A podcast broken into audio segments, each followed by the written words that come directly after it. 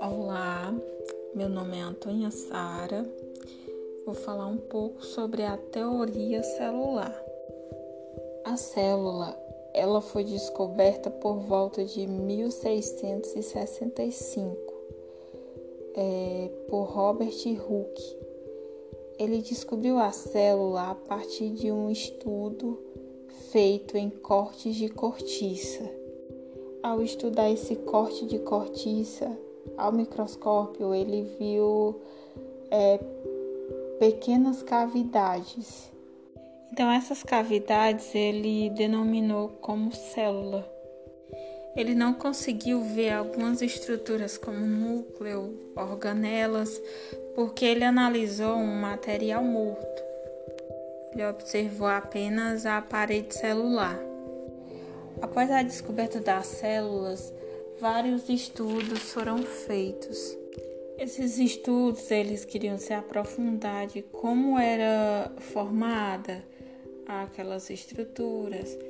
É, daí surgiu a teoria celular. A teoria celular tem vários autores, mas se destacam Schleiden, ele era um advogado e ele deixou de ser advogado para estudar botânica, é, onde ele descobriu que todos os vegetais são constituídos por células. O segundo mais importante é o Theodor Schwann. Ele era um médico, ele estudava as células animais, ele descobriu as células animais, é, também estudou as células nervosas, estudou as enzimas e ele também foi um fisiologista. Juntando os dois estudos, eles chegaram à conclusão de que todos os seres vivos são formados por células.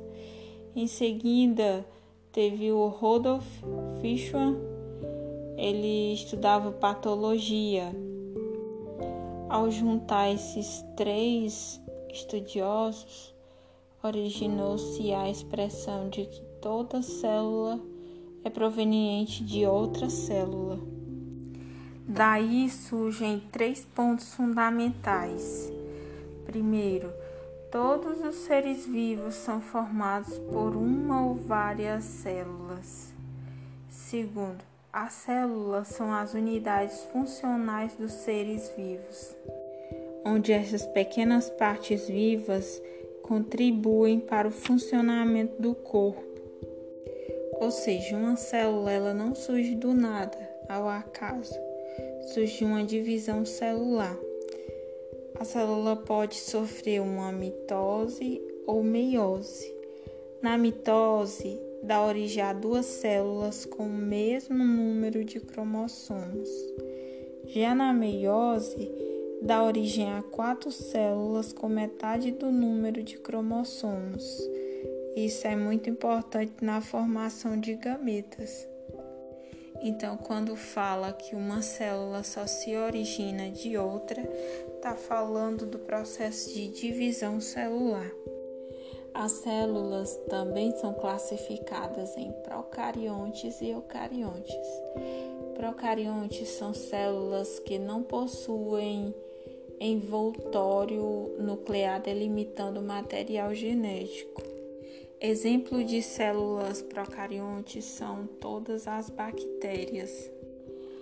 Já as células eucariontes são células mais complexas elas possuem compartimentos internos, estruturas chamadas organelas, membranas do núcleo onde fica o DNA, que é chamada carioteca.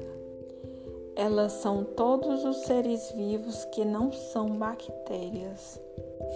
Então, resumindo, a teoria celular ela diz que todos os seres vivos são formados por células e estruturas derivadas.